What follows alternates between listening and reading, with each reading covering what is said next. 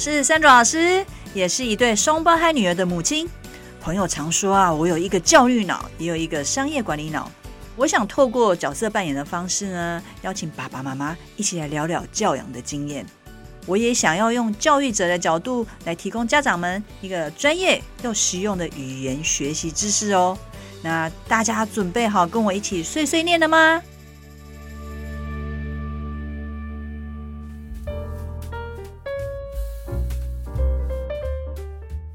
当孩子在出生之后，一直到五岁以前哦。神经元呢会在脑中的各区呢快速的发展，因为需要发展啊，所以孩子也很自然对于新的事物还有他四周的互动感到非常的有兴趣。上一集我们聊到孩子喜欢玩，而且玩还有分不同的种类和目的。那么刚刚提到神经元的发展的需求来看，我们是不是可以说，其实孩子爱玩应该就是天生的呢？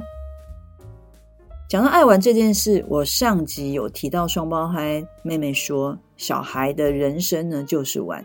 的确，双胞胎在暑假的时候，通常除了平常有上的课程之外呢，我会安排啊、双胞胎到台南的外婆家的文具店打打工。那有一年呢，幼稚园的暑假，当时候爷爷奶奶还在，然后那是双胞胎当时候的照顾者，也是玩伴。那有一天呢，下班之后，我就照例问双胞胎说：“诶，今天玩了什么好玩的事啊？”结果我发现他们竟然玩了一整天的娃娃。我知道玩是孩子的人生啊，只是呢，当时我不懂的是玩娃娃可以玩一整天。我开始呢就质疑呢，孩子是不是在浪费时间啊？这时候呢会讲这种话，就是我戴上了妈妈的一个帽子，在脱下老师的帽子的同时呢，其实我已经忘记教育理论曾经告诉过我，孩子只要能够主动玩，其实就是有他的目的跟用意哦。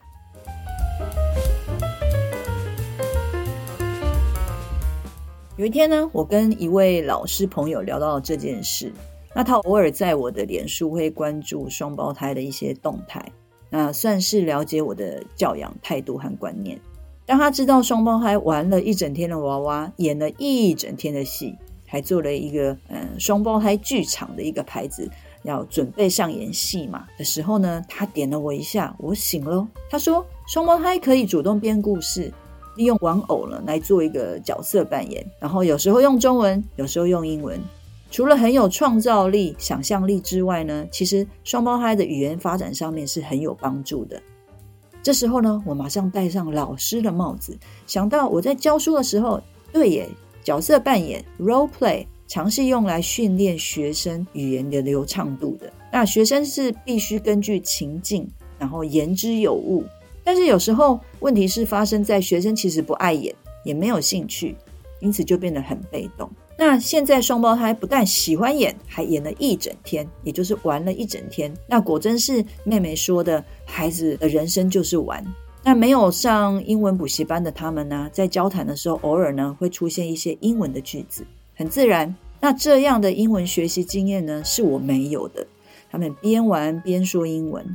那应该也是许多啊父母亲希望孩子从小学英文就是这个样子，也希望孩子在台湾这个呃中文很强势的环境当中，无痛的去接触和使用英文。如果说孩子呢是天生的玩家啊，这边讲的是游戏的玩哦，那从出生一开始，按照孩子的肢体认知发展的需求，和孩子边玩边接触英文。利用他天生发展的一个本能，适时的在带孩子去接触这个英文，使用英文当然就会变得很自然，不刻意。那等到孩子到学校上课的时候，是不是就会比较无痛，不用担心呢？那讲到这里呢，就是让我想到，嗯、呃，上个月中国大陆呢开始执行所谓的双减政策啊，开始管制学科相关的校外。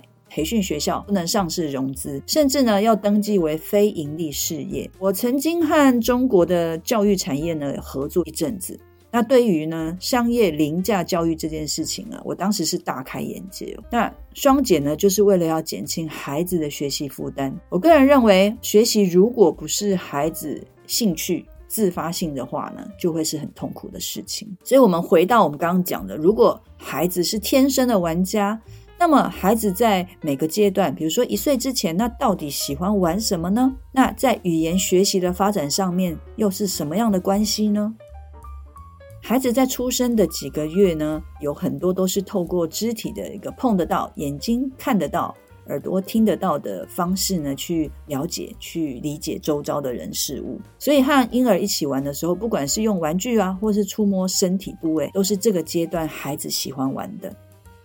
在这个时候呢，孩子会发出一些类似母音的声音，所以你会发现有些爸爸妈妈就会很自然开始就会指着自己的鼻子说：“啊、妈妈，爸爸。”那六到九个月的孩子呢，开始又比较能够控制啊、自己的大肢体动作，有的就会开始坐起来，然后有的就会开始用双手玩，有的甚至呢坐直之后呢，开始会爬，然后爬到一个地方去抓东西，然后把东西往嘴巴里塞。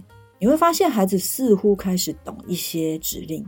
那一岁的时候呢，有的开始会走路，也就是说，会走路之后呢，孩子的活动范围呢就会变大。脑袋想知道、想要学的东西就会变多，那需求就来喽。所以呢，任何孩子可以理解或想玩的游戏啊或玩具呢，这时候爸爸妈妈都可以带入。那一岁这阶段呢，会以单字为主，要记得边玩边把单字带入。那一岁呢到一岁半的孩子呢，开始啊和大人一起有一起玩的一个概念，那会轮流也会分享看书。我自己本身呢是在双胞胎会坐直的时候呢，我就开始读故事给孩子听。那因为我发现孩子他能够吸收的潜力呢是未知的，也就是我其实真的不知道他们的吸收的程度到底是多还是少。所以呢，除了在适合的阶段我给孩子应该给的东西之外呢，我会多给一点。然后刺激他去引发孩子的兴趣。那这时候呢，孩子也开始会堆积木啊、翻翻书啊、啊去推啊，或是拉一些东西。所以呢，我们就可以开始带入一些动词的一些句子。那开始可以用两个字以上的小短句来表达需求。这是一岁到一岁半。那两岁开始呢，孩子呢就会开始假装哦，扮演这件事情就会开始产生兴趣。所以呢，就可以透过玩具、卡通人物。娃娃陪孩子一起玩，他开始用句子做引导。那我家里的双胞胎是因为有伴的关系，所以他们在两到三岁的时候就会开始自己玩。这时候爷爷奶奶啊就可以稍微休息一下了。这个阶段呢，我个人认为可以透过英文的卡通来介绍故事、人物、剧情给孩子。当时候呢，双胞胎的第一部英文卡通呢就是英国的佩佩猪。那他们一开始是先看中文。去了解那个剧情。那之后呢，有转到英文去。那重复看了好几次之后呢，孩子呢就很自然在一些啊平常日常生活的情境之中呢，竟然就把佩佩猪讲的话说了出来。当时候我超惊喜的，因为实在是太自然了。于是呢，啊之后呢，每年生日呢，我们就开始买佩佩猪的玩具当做孩子的生日礼物。那我的目的呢，当然就是希望他们能够边玩边用英文啊演出佩佩猪的一个剧情。其实效果还不错哦。那在幼稚园的时候呢，他们还甚至还把玩具都会常常拿出来玩啊，那常常拿出来演戏。三岁以后呢，孩子能够做的事情就变得更多，也会开始用完整的句子来做表达。孩子的神经元记得哦，在脑部里面还是持续在发展，所以呢，家长如果要让孩子呢开始能够呃继续呃让他刺激他的脑部的发展的话，可以开始接触不同的情境的一个玩法。例如，除了办家教酒之外啊，可以玩玩水啊啊，比如说洗澡的时候玩水啊，也可以带去啊、那种小小的沙坑啊，或者是水坑啊，可以玩玩水，然后也可以玩汽车，那也可以做做机器人，利用家中不同的东西来陪孩子玩。如果需要有一个比较有架构性的方式去学习英语的话，可以建议家长们在市面上可以找找看比较有系统、完整的学习工具。不同的英语学习的工具可以刺激孩子，那让孩子出生之后呢，把这个架构当做一个基础。长时间下来之后呢，家长也可以按照孩子的需求，还有经济上面的需求来添购不同的书籍，还有啊学习的一个玩具。我自己在替孩子挑选英语书籍或是学习工具的时候呢，我会用比较长期的方向来做思考。因为我自己本身是老师的关系，所以我会根据孩子的年龄还有发展的程度去做适度的一个引导。同时，我也会根据玩他有不同的目的，呃，来做设计。就像我前一集有提到了，有五种玩的一个方式和种类。那当孩子长大，甚至到学龄前啊、国小啊，这五种玩法其实依旧都还是家长可以参考的一个方向啊，做出不同的变化。记得孩子在重复玩很多遍的时候会觉得很无趣，那是因为熟练了那个玩法。但是我们为了要让孩子呢能够重复的继续使用语言的那个部分，我们就可以换个玩法，换个目的，让孩子继续玩下去，然后再把语言用得更熟练。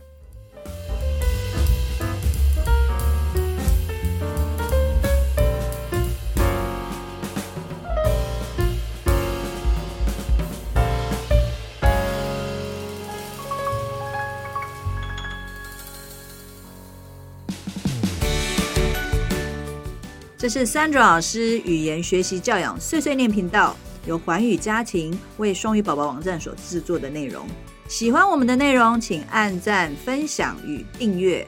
如果想要获得更完整的内容，请至双语宝宝网站阅读部落格文章，或到 YouTube 频道搜寻 Sandra 老师或是语言学习教养碎碎念的关键字，与我们分享你的教养问题，我们一起学习，陪孩子成长。